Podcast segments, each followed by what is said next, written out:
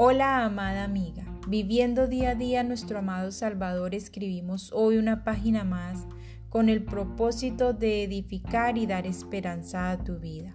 Finalizando hoy con nuestro tema la disciplina, la reflexión se titula Mujer, apropiate de la diligencia. Proverbios 20:13 dice, No ames el sueño para que no te empobrezcas, abre tus ojos y te saciarás de pan. Amiga, la disciplina involucra la diligencia. Sin embargo, su peor enemigo es la pereza.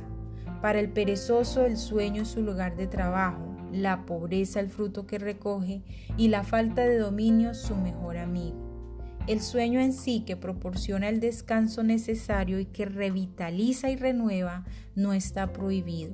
En realidad el proverbio señala que evadir la actividad productiva genera pobreza el paralelismo en la segunda parte del versículo aclara este mensaje al instar a levantarse e ir a trabajar para suplir las necesidades.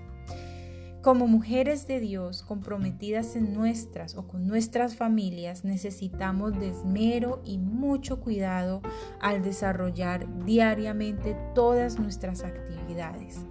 Administrar nuestros hogares son tareas arduas que requieren de disciplina, dedicación, diligencia, organización y la más importante, de la comunión con Dios y su guía. Al describir todas estas características, el Espíritu me lleva a definirlas en una sola palabra, amor. Una mujer que ama a su familia no necesita de ser arriada para cumplir con su labor como mujer, esposa, madre, hija, hermana y amiga. Cada día es un reto. No siempre despertamos con el mismo impulso y entusiasmo. Es por eso que aquí te dejaré unos cuantos consejos que me han servido mucho para desarrollar la diligencia en mi vida, a pesar de los diferentes inconvenientes que se nos presentan a diario. El primero es levántate temprano, lo más que puedas. Segundo, muy importante, ora anhela pasar tiempo a solas con tu Señor. Salmo 63.1. Tercero, medita en la santa palabra del Señor. Recuerda que la Biblia es nuestro manual de instrucciones por excelencia.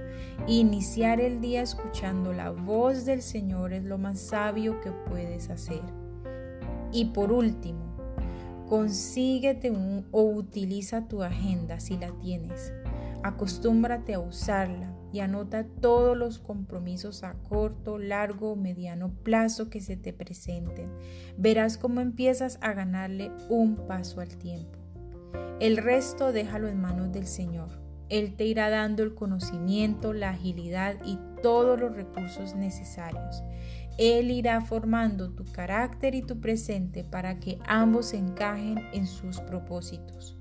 Una mujer cristiana y diligente sabe que lo primero que debe hacer muy temprano en la mañana es encontrarse a solas con Dios su Salvador. Es allí donde ella humildemente escucha y recibe las instrucciones sabias de quien maneja el timón de su vida, su Creador, Señor y Salvador Jesucristo. Que el Señor nos ayude a desarrollar y a crecer en la diligencia que es tan importante en la vida de una mujer virtuosa. Con amor, Tania. Olson. Nos veremos en una próxima oportunidad con una reflexión más aquí en Diario de una Mujer Cristiana. Bendiciones mil.